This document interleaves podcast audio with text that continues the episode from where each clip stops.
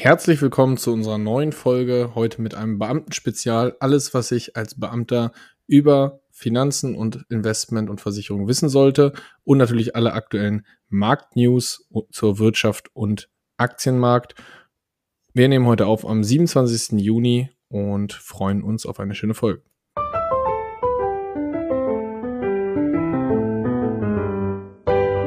Finanzappell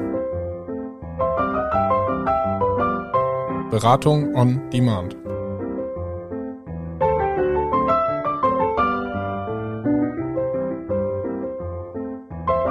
Viel Spaß mit unserer neuen Folge.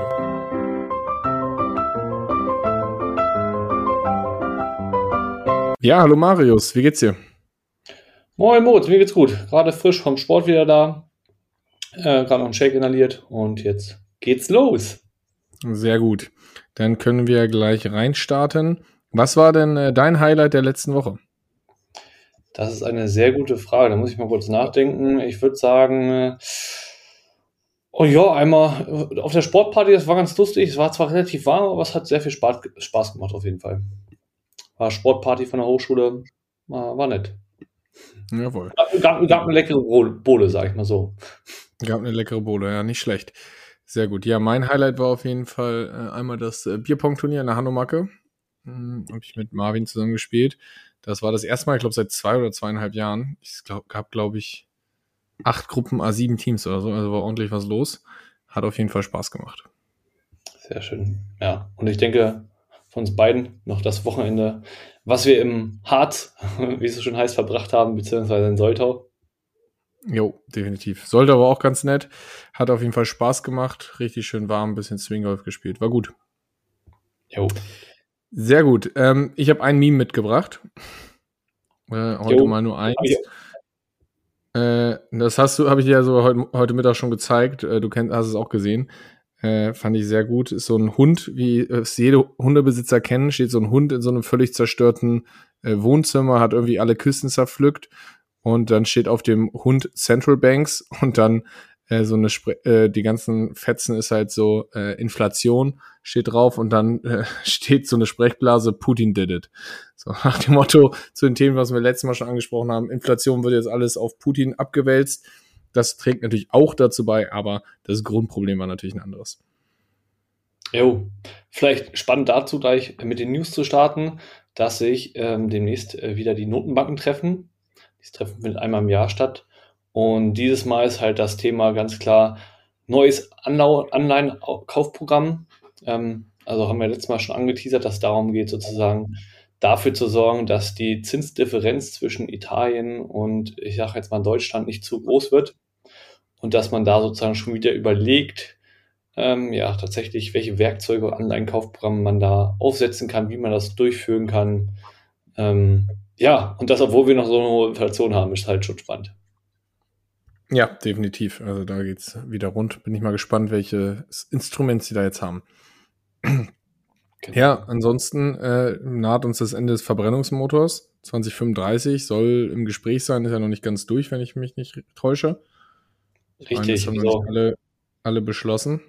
Genau, ist eine EU-Verordnung, die da beschlossen werden soll, aber aktuell gibt es da einige, die sich da sozusagen noch gegen sperren. Ich meine auch Italien und ein paar andere auf europäischer Ebene und in Deutschland wird es ja auch heiß diskutiert, weil man ja den Verbrennungsmittel komplett verbieten will. Auch, und da ist sozusagen die FDP dagegen, auch ähm, das Thema synthetische Brennstoffe. Also ne, auch dafür will man den Verbrennungsmotor verbieten. Also bedeutet synthetische Brennstoffe, die ja CO2-frei sein können, da wird ja dran geforscht. Ähm, das äh, soll auch mit verboten werden, der Verbrennungsmotor sozusagen dafür. Und da sagt die FDP, wir wollen da irgendwie ja Technologieoffenheit haben. Warum, also forschen ja relativ viele dran, warum sollten wir das jetzt tatsächlich verbieten? Ja, hört sich nicht so sinnvoll an, das zu verbieten. Ja. Anderer Punkt ist, die Gegenstimmen sagen so, ja, wir brauchen die synthetischen Stoffe für den Schiffverkehr und ähm, Flugverkehr, um den umzustellen. Ähm, ja, ich sag mal so, beide Seiten kann man verstehen, aber ich denke auch beim Autoverbrennungsmotor sollte man da ja vielleicht nicht komplett, sage ich mal so, Studienweg gehen. Das denke ich auch. Definitiv. Ansonsten gibt es auf jeden Fall, wo wir noch bei den Zinsen sind, wo wir eben drüber gesprochen habe, haben, es gibt, habe ich noch eine Studie gesehen, ja, die Zinswende macht natürlich enormen Druck auf den Immobilienmarkt. Man merkt das schon im privaten Bereich, äh, dass das immer schwieriger wird, das zu finanzieren, weil jetzt irgendwie dreieinhalb, vier, viereinhalb Prozent Zinsen, die man zahlen muss. Äh, Angebote sind auch mal länger inseriert, werden nicht alle sofort weggekauft. Und das merkt man aber auch an dem gewerblichen Immobilienmarkt, weil auch Immobilienaktien, also börsennotierte Unternehmen, unter Druck geraten langsam. Und da ist es so, dass es doch einige Unternehmen gibt mit sehr kurzen Kreditbindungen von unter vier Jahren. Das heißt, äh, da auch einige von unter zwei und einem Jahr, wo man sagt, die haben relativ viele ihrer äh, Projekte so kurzfristig, kurzfristig auslaufende Anleihen, wo man dann natürlich sagt, okay, bei den Zinsänderungen kann das natürlich auch interessant sein. Allerdings sind so die bekanntesten, die man irgendwie als Anleger kennen könnte, Vonovia und Deutsche Wohnen sind da nicht so betroffen. Äh, Deutsche Wohnen hat größtenteils Fälligkeiten nach 2026. Aber es wird auch da interessant. Der sichere Hafen Immobilie wird auch langsam ein bisschen schwankungsreicher.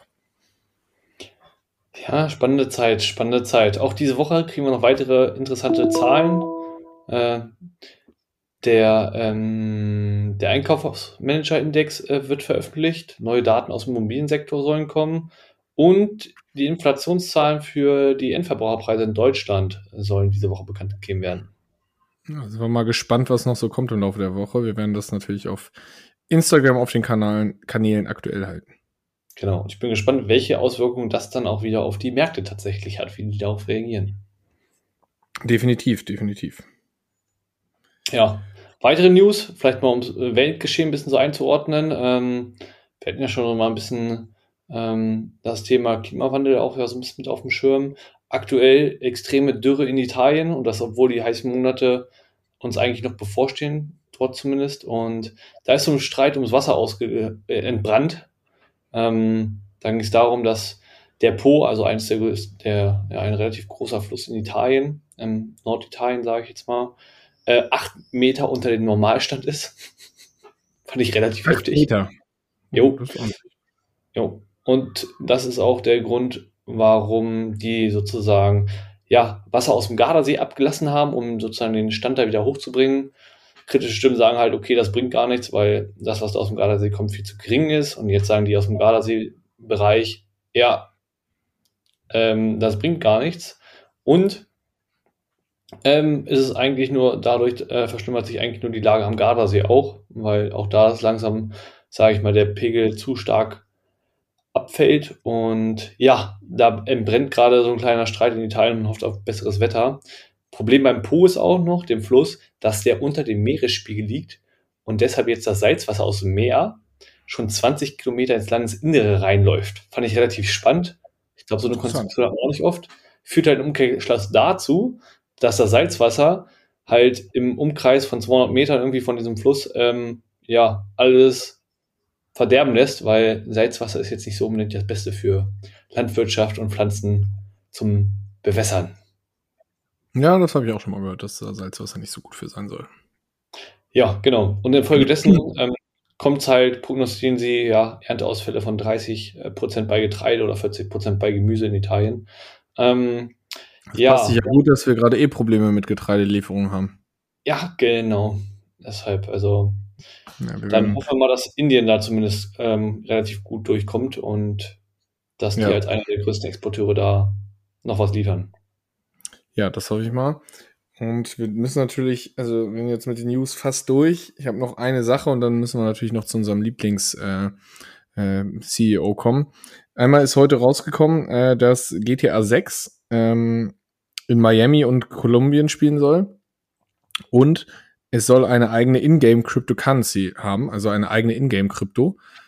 Ist heute geleakt worden, bin ich auch mal gespannt. Dann haben wir noch die Thematik, dass ähm, Binance und, und Cristiano Ronaldo eine Partnerschaft für NFTs eingegangen sind. Wild. Also auch das in den aktuellen Märkten interessant wo ich sage, okay, mal gespannt, wie das Ganze so, so sein wird und den Lauf nimmt. Äh, ansonsten hatten wir noch äh, eine schöne Durchsuchung in, äh, bei der DECA. Jo. Zu unserem geliebten Cum-Ex-Skandal, wo unser ehemaliger Finanzminister äh, ja eine gewisse Beteiligung gehabt haben soll. äh, oder auch nicht. Auf jeden Fall ist die Deka darin verwickelt, das weiß man auch schon seit längerem. Und sie haben jetzt aber äh, netterweise gesagt, dass sie natürlich komplett das Ganze unterstützen und da jede Offenheit äh, zeigen, wo ich dir denke, ja, ihr habt eh keine Wahl. Also danke dafür, aber ihr werdet halt durchsucht. Also was sollt ihr machen? Wie wollt ihr da nicht kooperieren? Ist ein Argument, ja. Ansonsten gibt's noch äh, für Gaskunden drohen Mehrkosten von 1000 bis 2000 Euro an Nachzahlungen dieses Jahr. Das wird auch noch mal eine interessante Nummer. Das, da bin ich echt gespannt, wie sich das Ganze auswirkt. Jo. Und da schon mal für jeden bildet da genug Rückstellung, habt das im Auge, wenn ihr davon betroffen seid, dann sollte man darauf vorbereitet sein, nicht, dass man dann irgendwo auf einmal spontan so eine krasse Zahlung machen muss. Definitiv. Dazu auch, wir haben jetzt ja auch Notfallplan Stufe 2 ausgerufen für Gas letztens. Also ähm, dazu übrigens noch ein witziges Bild gesehen. Weltweit alle Länder, die einen Gasnotstand ausgerufen haben, so eine Weltkarte, alles normal, nur Deutschland rot. Fand ich auch gut. Also mal gucken. Ich glaube, wir werden es irgendwie alle überleben, aber ist schon spannend. Und natürlich ich muss es mit reinbringen, keine Folge ohne Elon Musk, unseren Lieblings-CEO. Er hat auch äh, gepostet, dass die Fabriken in Berlin und Austin gerade einfach nur Geld verbrennen. Das ist einfach auf der Grund, dass sie nicht ausgelastet sind. Da die Lieferengpässe so enorm sind, gibt es da einfach keine Auslastung und sie verbrennen da wirklich jeden Monat Geld ohne Ende.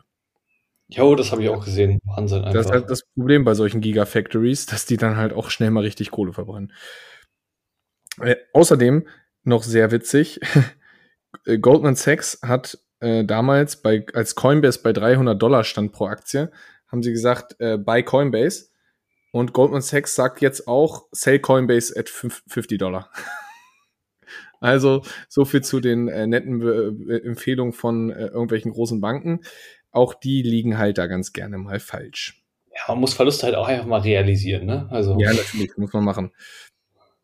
Ansonsten kam noch eine, äh, als letzte News vielleicht, äh, außer du hast gleich noch was, aber ähm, es kam äh, in einer äh, Statistik raus nach einer Anfrage an, das, an die Bundesregierung, dass jeder siebte Rentner mit 45 Versicherungsjahren, also der wirklich lange eingezahlt hat, weniger als 1000 Euro gesetzliche Rente bekommt.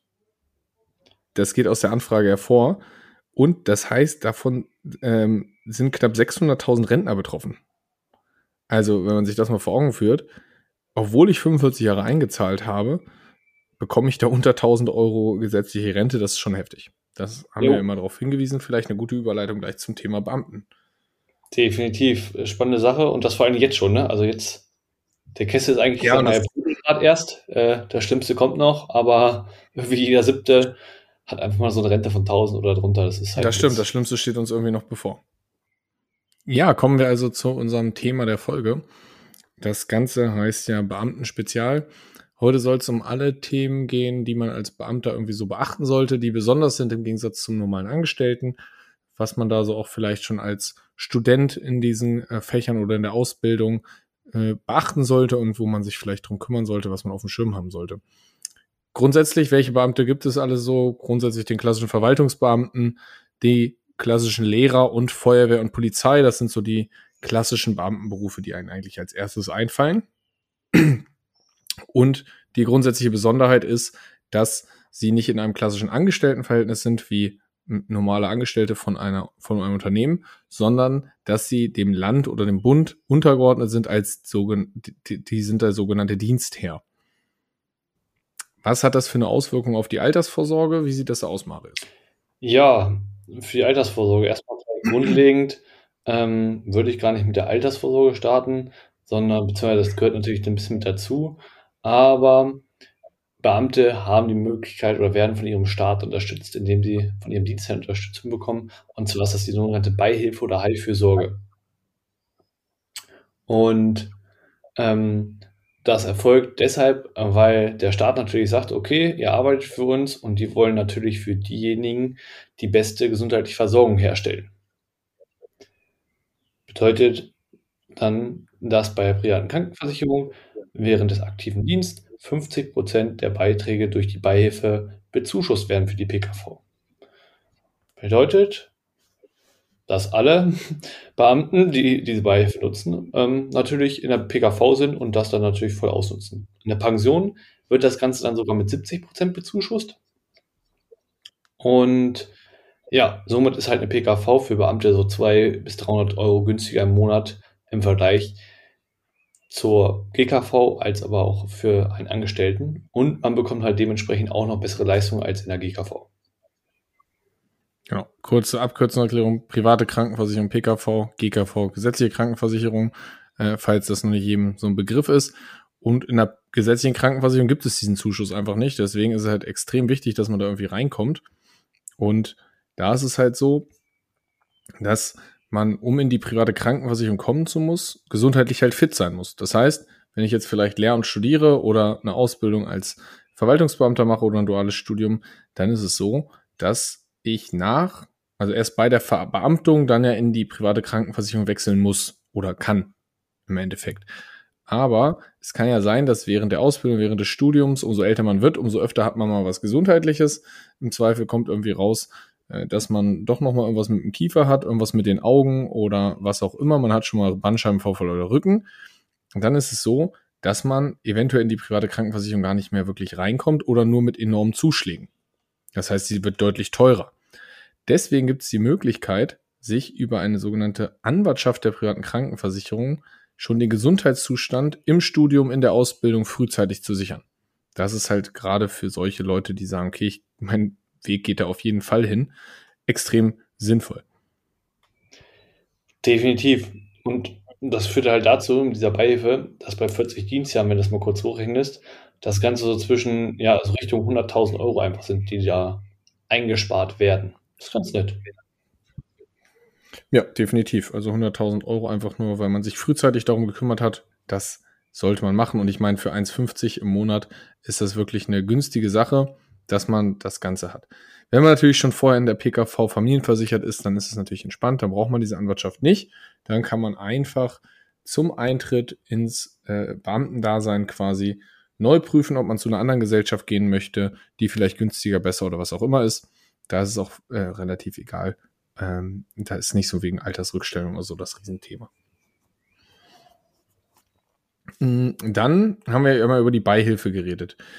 Wollen wir dann einmal zum Thema, wie ist das eigentlich mit der Altersvorsorge? Was für ein Gehalt bekomme ich da eigentlich? Welche Pension äh, steht mir da so eigentlich grundsätzlich zu? Jo, gute Idee.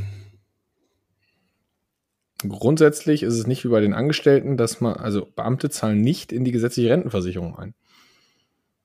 Warum ist das so? Ähm, weiß, glaube ich, eigentlich keiner. Es gibt nämlich, äh, sondern äh, es gibt ein sogenanntes Ruhegehalt oder auch Pension genannt. Und oft herrscht so unter Beamten das, äh, der, der Glaube, dass man als Beamter keine private Vorsorge benötigt. Da ist ja die Frage, ist das wirklich so? Oder wie sieht das eigentlich in der Realität aus? Jo, ist ein netter Irrglaube. Ähm, und ja, wenn man sich das genau anguckt, ist es halt so, dass für jedes Dienstjahr, was man als Beamter tätigt, also jedes volle Dienstjahr, steigt das Ruhegehalt sozusagen um 1,79375 Prozent. Keine Ahnung, diese Zahl ausgedacht Logische Zahl. Ja, genau. Keine Ahnung, wer sich die ausgedacht hat. Ähm, das sind sozusagen 1,79 Prozent der Dienstbezüge. Und dieses Ruhegehalt kann auf maximal 71,75 Prozent anwachsen. Das ist sozusagen das, was ich am Ende als Pension maximal bekommen kann. Wenn wir das jetzt mal angucken und mal berechnen, dass man sagt, okay, man arbeitet jetzt 25 Jahre lang ähm, und von mir aus noch 150 Tage, das ist meine Dienstzeit, dann bedeutet das, ich bekomme 25 und die 150 durch 365 Tage im Jahr geteilt, ähm, also 25,41 Jahre lang, mal diese 1,79 bedeutet, ähm, dass ich 45,58% als Ruhegehaltssatz bekommen würde, wenn ich 25 Jahre und 150 Tage gearbeitet habe. Man sieht, ja, okay. man sieht also, wenn man das jetzt mal hochrechnet, ja, alles klar, ich kann ja theoretisch 71% bekommen, was ja schon nicht schlecht ist, im Vergleich mit dem Angestellten ähm, was diese aus der gesetzlichen Rente beziehen. Aber um diese 71 Prozent zu kommen, muss ich halt ähm, auch relativ lange arbeiten. Also das ist, wenn ich dann irgendwie, keine Ahnung, mit ähm, 25, 30 irgendwie so anfange in der Regel, da habe ich ja in der Regel nur noch 37 Jahre, die ich da maximal theoretisch äh, einbringen kann. Dann wird das schon ein bisschen knackig, die 71 zu erreichen. Das klappt nämlich dann nicht so richtig. Und warum ist es aber auch interessant, sich das mal anzugucken nach 25 Jahren? Weil es ist so, dass Ruhegehalt bekommen Beamte auch im Falle von Krankheit oder dergleichen. Das heißt, wenn sie nicht mehr arbeiten können aufgrund krankheitlicher Thematiken, wie beispielsweise, sage ich mal, Erwerbsminderungsrente äh, in der gesetzlichen. Das heißt, selbst nach 25 Jahren im Dienst, sagen wir, wir fangen mit 25 oder 30 an, habe ich erst 45 Prozent als Ruhegehaltssatz. Also da zu dem Thema, wo wir vielleicht später kommen, auch das Thema Arbeitskraftabsicherung ist für Beamte im Gegensatz des Glaubens dann doch irgendwo interessant, weil in den ersten Jahren, bis ich irgendwie 50 oder 55 bin, bin ich eigentlich nicht so wirklich, also am Anfang bin ich gar nicht abgesichert als Beamter auf Probe. Und da die ersten Jahre sind ganz schlimm und äh, da, auch dann, bis ich da irgendwie ein gutes Ruhegehalt angespart habe, dauert das doch auch mal schnell 25, 30 Jahre. Und du hast ja auch noch die Mindestwartezeit ne, von fünf Jahren. Vorher gibt es nichts. Genau. Vorher gibt es gar kein Ruhegehalt. Das heißt, da die Thematik sollte man sich als Beamter auf jeden Fall mal grundsätzlich mit befassen, wie das Ganze eigentlich aussieht. Der Durchschnittssatz des Ruhegehalts liegt übrigens aktuell so bei 67 Prozent brutto. Hm. Und es haben aber Beamte auch einen Anspruch auf eine Mindestpension, weil der Staat sagt, okay, ihr habt ihr Dienst für den Staat geleistet, wir garantieren euch, dass ein gewisses Mindestrente da ist. Die war 2019 bei 1760 Euro brutto grob und 2022 bei 1831 und ein paar zerquetschte. Hm. Also spannend, wie bei gesetzlichen, auch hier brutto, ne? Also ich muss das auch nochmal versteuern. Nur so ja, da kleiner Funfact, die gesetzliche Rentenversicherung muss übrigens versteuert werden, weil ein Beamter vor Jahren mal geklagt hat und gesagt hat, das ist ja total unfair, er müsse seine Pension versteuern und die gesetzliche Rentenversicherung wäre steuerfrei. Und da hat ihm das Gericht ja recht gegeben und hat gesagt, stimmt, äh, dann versteuern wir die gesetzliche auch. Das war bestimmt seine Intention, aber auf jeden Fall äh, die nochmal vielen Dank äh, an, an diese super Klage, hat auf jeden Fall vielen Leuten richtig viel Rente gekostet. Jo. Äh, das war so ein Fun Fact, weißt du, der, jetzt hast du erzählt, der war mir kurz wieder entfallen, aber jetzt, wo du es sagst, ja, stimmt, ja. kam mir bekannt vor, das war wieder so eine richtige, ja, Scheißaktion. Richtig, richtig gute Aktion. Andere anscheißen und dann, und dann selber irgendwie sich damit äh, ins Knie schießen oder ganz vielen ins Knie schießen.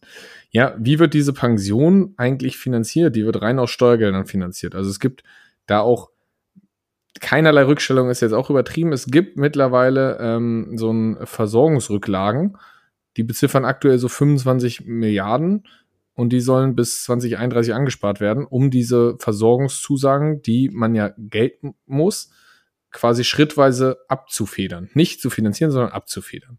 Ansonsten wird das Ganze quasi aus dem Haushalt finanziert. Und da ist halt die Frage, okay, wenn es da eigentlich nicht so richtig Rückstellung für gibt, haben wir da ja auch langsam perspektivisch mit dem demografischen Wandel und wenn man sich das so anguckt, wer bald so in Rente geht oder in Pension, äh, ein paar Probleme vor uns. Und da ist ja die Frage, wie entwickelt sich die Beamtenpension eigentlich bei den steigenden Starkschulden, der extrem sinkenden, des extrem sinkenden Niveau der gesetzlichen Rentenversicherung und der aktuellen demografischen Situation? Ja, ist mal nur so eine Vermutung, wahrscheinlich nicht so gut. Ja, genau. Und wenn man sich das mal anguckt, sind die Kosten der Beamtenzusagen im Jahr 2020 für Auszahlung inklusive dieser kleinen Rückstellung bei 116 Milliarden. Ja. So. Das heißt, und die sind 2020 um 18,8 Prozent gestiegen zum Vorjahr. Also wenn man sich das mal anguckt, wenn das in dem Niveau weitergeht, dann haben wir da aber bald ein ganz schönes Batzen, was wir da an Beamtenpensionen zahlen müssen. Und die Prognosen sagen, wenn das so weitergeht, werden 2030 bis 2040 einige Länder für die Personalausgaben, also für die Pension und den Zins, ihren gesamten Haushaltsetat vom Jahr ausgeben. Das ist doch in Ordnung, also ist doch gar kein Problem. Ja, genau. Wir brauchen ja nichts anderes. So, das heißt, auch da ist die Thematik wie bei gesetzlichen Rentenversicherungen, das wird perspektivisch so nicht weiterlaufen können. Und du kannst es ja auch den Leuten eigentlich nicht verkaufen, dass du sagst, ja, okay, gesetzliche Rentenversicherung habt ihr so ein Nettoniveau von 33 Prozent aktuell und bei Beamtenversorgung äh, halten wir Euro 72 brutto, sodass ihr irgendwie auf Euro 60 Prozent ja. kommt. Ich glaube, das geht nicht lange gut mit der Bevölkerung. Ja, bis zu einem gewissen Punkt und dann äh, werden, äh, wird Jagd gemacht auf Beamte. Oder auf den Staat. Ja, also ist ja auch logisch, ne? Und, und da ist die Thematik gut, klar, die Beamten, äh, die Politiker sind auch Beamte, das heißt, äh, die werden so lange das Ganze hinauszögern, wie sie können. Aber ja, ist eine dazu witziger Funfact zu, zu Beamten äh, in der EU. Äh, die haben ja ganz lange gesagt, Inflation ist nur kurzfristig und dergleichen. Aber äh, bei, bei EZB haben sie dann auch äh, eine inflationäre Gehaltsanpassung äh, gefordert. Fand ich ganz witzig. So ich sage, okay, Inflation gibt's nicht und ist nur ein kurzfristiges Problem, aber können wir nicht unser Gehalt an die Inflation kommen? Jo, aber wurde dann ja zum Glück äh, ab, abgelehnt. Ja. Da hat wohl wer mitgedacht, dass das ja. vielleicht jetzt nicht ganz so clever wäre, wenn wir das jetzt machen. Ähm, ja, aber ähm, ja, ich habe dann auch Ideen zur Finanzierung gehört, ne? Also um das ganze Problem mit der Finanzierung von der Pension halt auch zu lösen. Geil fand ich. Ein Punkt, also für alle Beamte, das ist, äh, die wollen sich jetzt wahrscheinlich ganz gerne die Ohren zuhalten, ähm, dass es einfach nur 12 statt 13 Gehälter noch gibt. Ja, genau, weil das steht ja auch nirgendwo, also steht wirklich nirgendwo geschrieben, dass in der Pension 13 Gehälter gezahlt werden müssen. Das ist einfach nur so, weil Beamte kriegen immer 13 Gehälter, deswegen ist es einfach so, läuft das so durch. Ja, finde ich auch verrückt. Und damit kannst du halt schon hunderte Millionen sparen ja. jedes Jahr. Genau. Dann ein weiterer Punkt, wir haben ja vorhin drüber gesprochen, der Beihilfssatz ähm, für die, ne, in der Pension ist aktuell bei 70 Prozent, bei aktiven Zeit vorher nur bei 50, ähm, dass man den halt da auch in der, in der Pensionszeit dann auch auf 50 Prozent absenken würde. Genau, wobei da die Kritiker sagen, das würde hauptsächlich ähm, Beamte mit geringen Pensionen äh, extrem belasten, weil die sich dann die PKV kaum noch leisten könnten. Deswegen ist das eher äh, umstritten. Ja, sehe ich, also sehe ich ähnlich. Das wäre so, glaube ich, der Punkt, wo man vielleicht als letztes sparen sollte. Definitiv. Dann gibt es ja die Thematik, okay, man könnte die Steigerung der Pension, wir haben es ja eben gesagt, das Niveau geht auch immer weiter hoch äh, wie bei Rente auch, eine inflationäre Anpassung. Das könnte man einfach reduzieren. Das ist auch schon gemacht worden. Das heißt, dass die äh, Zusagen nicht mehr inflationär so stark angepasst werden nach oben. Ja, und die letzten beiden Punkte, das sind eigentlich die, den letzten, den besten finde ich, hebe ich mir bis zum Schluss auf. Das haben die einen oder anderen, äh, glaube ich, auch schon mal gehört. Aber der zweite Punkt ist ja, den Prozentsatz, diesen 1,7, den wir vorhin hatten, des Ruhegehalts anpassen. Also, dass halt ähm, der nicht mehr ganz so groß ist und da halt ein bisschen abgesenkt wird. Und sozusagen den Beamten allgemein halt mehr eigene private Vorsorge zuzumuten.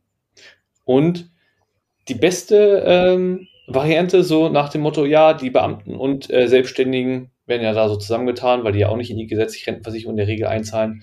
Die sollen jetzt auch mal bitte mit in die gesetzliche Rentenversicherung einzahlen, weil das ist ja so gut. Ähm, ne? Äh, das ist, funktioniert so gut, da sollten mehr Leute einzahlen, ja. ja. Genau. Definitiv. Ja, für den Staat ist ja fast egal, ob er das Geld direkt bei den Beamten verbrennt oder über die gesetzliche Rentenversicherung umleitet. Das ist richtig. Hilft der gesetzliche Rentenversicherung wo, wo jetzt kurzzeitig. Genau. Wo die hunderte Milliarden jetzt mehr verbrannt werden, rechts oder links, weiß ich nicht. Macht doch nichts. Ja. Und da haben, in der gesetzlichen Rentenversicherung haben wir auch keine Rückstellung. Also ja, zwei, zwei Modelle, die nicht funktionieren, zusammenzupacken der, also Minus und Minus ergibt ja mathematisch immer Plus. Ja, äh, du hast immerhin auch nur noch ein System, was nicht funktioniert, ne? Also. Ja, genau, super. Ja, finde ich eine super Idee. Das sollten wir umsetzen. Ähm, und hoffentlich nicht für Selbstständige. Ja, genau. Habe ich auch gerade gedacht. Genau. Perfekt, sonst können wir es gerne machen. Nein, also es ist natürlich auch schwierig. Das heißt, perspektivisch, was erwarten wir da? Ich glaube, ich rechne mit einem sinkenden Niveau der Beamtenpension einfach weiterhin. Und selbst wenn man jetzt das Setting aktuell anguckt, wird man da trotzdem, wenn, wenn aktuell die Beamten so mit guten 60 Prozent rausgehen, äh, wird das perspektivische Niveau da vielleicht auf eine, ich rechne mit, keine Ahnung, wenn wir in 30 Jahren oder so hingucken, dann wird man vielleicht noch ein Pensionsniveau von 45 bis 50 Prozent erreichen, weil wenn man sich anguckt, wo das Pensionsniveau vor 20 Jahren war, dann war das auch ein ganz anderes. Das heißt, es wird da auch deutlich nach unten angepasst. Das heißt, auch als Beamter muss ich natürlich private Vorsorge machen. Sonst sieht das in meiner Rente nicht so rosig aus. Definitiv. Und auch das Thema Arbeitskraftabsicherung haben wir ja vorhin gesehen, ne? Thema Ruhegehalt. Bis ich da was Adäquates aufgespart habe, wenn ich nicht mehr arbeiten kann, das dauert erstmal. Und die Hälfte aller Pensioniere wird vor der normalen Pension dienstunfähig. Das ist krass. Ja, das fand ich auch krass, als ich das gelesen habe. Das, das ist ordentlich. Jo. Definitiv. Das heißt, äh, und da stand das Beispiel, okay, klassische Lehrer irgendwie, die dann irgendwann mit äh, 60 nicht mehr arbeiten können. Aber das ist echt eine erschreckend hohe Zahl. Und da ist die Thematik, ja, eine normale Berufsunfähigkeitsversicherung, die wir aus den anderen Folgen kennen, was sollte man als Versicherung haben, was nicht, die reicht nicht aus, weil man braucht dann eine spezielle Dienstunfähigkeitsklausel. Ja. Was heißt das Ganze? Da die Beamten ja, wie vorhin schon erwähnt, dem Dienstherrn unterstellt sind, ist es so, dass dieser bestimmt, wann ein Beamter dienstunfähig ist. Das kann sein, dass der Dienstherr sagt, ja, lieber Beamter, du bist dienstunfähig, wir können dich hier wirklich nicht mehr gebrauchen, geh bitte nach Hause, aber er per Definition überhaupt nicht berufsunfähig ist. Dann gibt es nämlich keine Leistung von der Berufsunfähigkeitsversicherung. Das heißt, da als Beamter brauche ich eine, also allgemein Arbeitskraftabsicherung sehr wichtig und mit einer Dienstunfähigkeitsklausel. Es gibt keine Dienstunfähigkeitsversicherung, sondern nur Berufsunfähigkeitsversicherung mit Dienstunfähigkeitsklausel. Genau. Und wir haben ja gesehen, okay, vielleicht muss die Absicherung nicht ganz so hoch sein wie beim Angestellten oder man kann das ja ne, punktuell dann absichern, äh, dass es sozusagen hinten raus, ja, dass man entweder den Vertrag dann kündigt, wenn man ne, genug Ruhegehalt angesammelt hat oder von vornherein eine geringere Absicherungssumme ähm, abschließt oder dass man und es, sagt. Genau, und es gibt das Ganze ja mittlerweile auch gestaffelt, dass sich das nach und nach absenkt. Ja, genau, wollte ich gerade sagen. Es gibt sehr viele Möglichkeiten, wie man das geschickt umsetzen kann, dass das da gut angepasst ist an das Ruhegehalt. Ja, was ist jetzt vielleicht noch ein spezielleres Thema äh, bei dieser Dienstunfähigkeit, gerade Richtung Polizei und Feuerwehr? Hm, da gibt es noch so eine spezielle Dienstunfähigkeitsklausel. Was hat es damit auf sich? Kannst du das vielleicht kurz erklären? Ja, also vor allem Polizisten und Feuerwehr, das ist ja das Thema, ne? Dienst an der Waffe oder Thema Streife. Ähm, dafür ist dann halt sozusagen nochmal die spezielle EU-Klausel vonnöten, weil man halt diesen Dienst sozusagen nicht mehr ausüben kann. Also bedeutet sozusagen, ähm, dass man den Dienst an der Waffe nicht mehr machen kann, aber ein Schreibtischjob wäre noch möglich ja, dann wäre es halt schlecht, wenn ich diese spezielle DU nicht hätte. Genau, weil dann habe ich tendenziell Gehaltseinbußen, weil ich den Dienst der Waffe nicht mehr ausüben kann. Und dann, wenn ich eine spezielle Dienst- und Fähigkeitsklausel habe, dann wird das trotzdem, wird da trotzdem Leistung erbracht. Ja, was ist noch so der letzte Punkt, den man als Beamter auf jeden Fall auf dem Schirm haben sollte, ist, glaube ich, das Thema Diensthaftpflicht neben der privaten Haftpflicht. Also für alle Beamten und Angestellten des öffentlichen Dienstes ist es zu empfehlen, über so eine Diensthaftpflicht sich zumindest mal zu informieren. Ja, also gefühlt nicht zu informieren, wenn du mich fragst. Also ich meine, das kostet ja gefühlt nicht viel mehr, dass du da an deine Haftpflicht eine Diensthaftpflicht mit reinklatscht. Also beziehungsweise das kombinierst. Das ähm, sollte man eigentlich tun, denn das ist ja keinem zu wünschen, aber da ist ja schon ein gewisser Grad an Verantwortung da für Lehrer, für Kids. Und wie schnell, also ist mal so ein Kind irgendwo hat sich verletzt, weil man nicht aufgepasst ist und da heißt nachher hier, du hast deine ne, Aufsichtsverantwortung da verletzt und ja. ja, und das ist jetzt so das krasse Beispiel und da es kann aber auch sein, dass der Lehrer den Schulschlüssel verliert oder ein Polizist bei einer Verfolgung einen dritten Unbeteiligten ver äh, verletzt und dann Schadensersatzansprüche entstehen.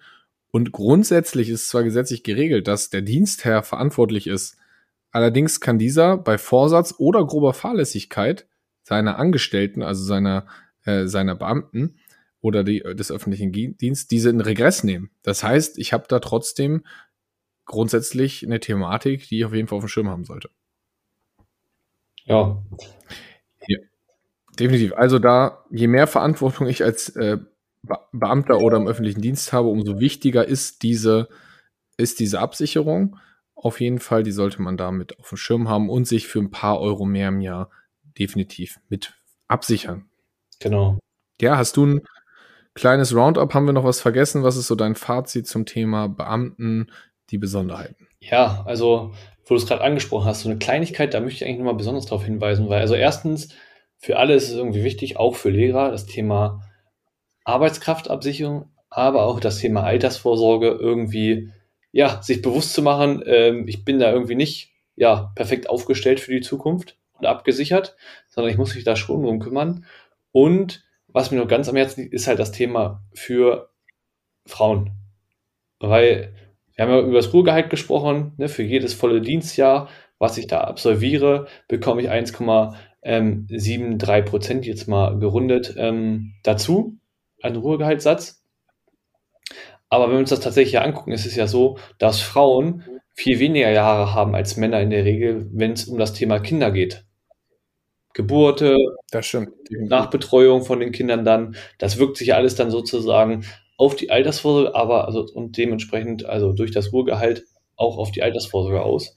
Und ja, da können dann je nachdem tatsächlich dann halt nochmal größere Lücken entstehen. Und das ähm, ist dem wenigsten halt auch bewusst.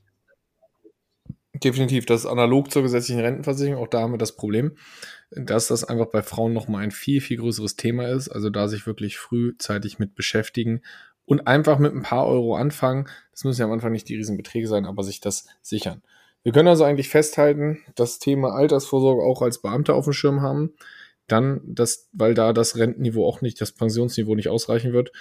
Dann finde ich ganz wichtig das Thema Anwartschaft auf eine private Krankenversicherung ganz wichtig, sich das frühzeitig zu sichern, dass man da sich diese 200, 300 Euro pro Monat auf jeden Fall spart, perspektivisch. Definitiv, stimmt, stimmt, Und, stimmt. Das habe ich gerade hinten. Also das ist ein Must-Have für jeden, der da irgendwie in eine, in eine Beamtenlaufgang gehen möchte für 1,50. Ich meine, das kann sich wirklich auch jeder leisten. Da muss ich auf nicht viel verzichten. Das kann sich auch ein Student leisten. Und ähm, dann die Thematik, okay, Arbeitskraftabsicherung auf dem Schirm haben mit einer vernünftigen Dienstunfähigkeitsklausel. Das kostet in einem kleinen Tarif auch am Anfang nicht die Welt. Und das Thema Haftpflichtversicherung wie immer nicht vergessen. Es laufen dann doch öfter mal welche ohne Haftpflichtversicherung rum und auch ohne Diensthaftpflichtversicherung. Und da kann man sich mit wenig Euro vor absichern. Und gerade da ist es halt als Beamter wichtig, dass man sich da äh, professionell äh, Expertenhilfe holt, um sich da gut aufzustellen, damit all diese Sonderthemen als Beamter einfach auch gut erfasst werden und man dann eine realistische Einschätzung kriegt, was man eigentlich mal später rausbekommt, wie das Ruhegehalt wirklich aussieht, da kann man ja ganz einfache Berechnungen erstellen, um das Ganze da cool aufzustellen. Genau. Jo. Perfekt. Ich glaube, dann sind wir auch durch. Heute eine relativ äh, entspannte Folge äh, und gar nicht so lang. Und ich freue mich auf jeden Fall auf das nächste News-Update nächste Woche und ja, hoffe, dass die Temperaturen so schön bleiben und das Wetter weiterhin passt. Ja, ich wollte gerade sagen, also ähm, ja, mit leichten technischen Problemen heute am Werk. Ja, also äh, ich glaube viermal neu gestartet die Aufnahme. Also ich hoffe, es hat jetzt alles geklappt. Ist, äh, ne, man kündigt den Internetvertrag, weil er demnächst ausläuft und buff, auf einmal hat man einfach so gar keine Leitung, ne? Also da kommt einfach gar nichts mehr angefühlt. Ähm, ja, super. Aber ja. ging ja hoffentlich trotzdem. Und ja, ich freue mich auf die nächste Folge, wünsche dir noch einen schönen Tag. Ich mache mir jetzt erstmal was zu essen. Mach's gut. Ciao, ciao. Schönen Abend noch. Ciao, ciao.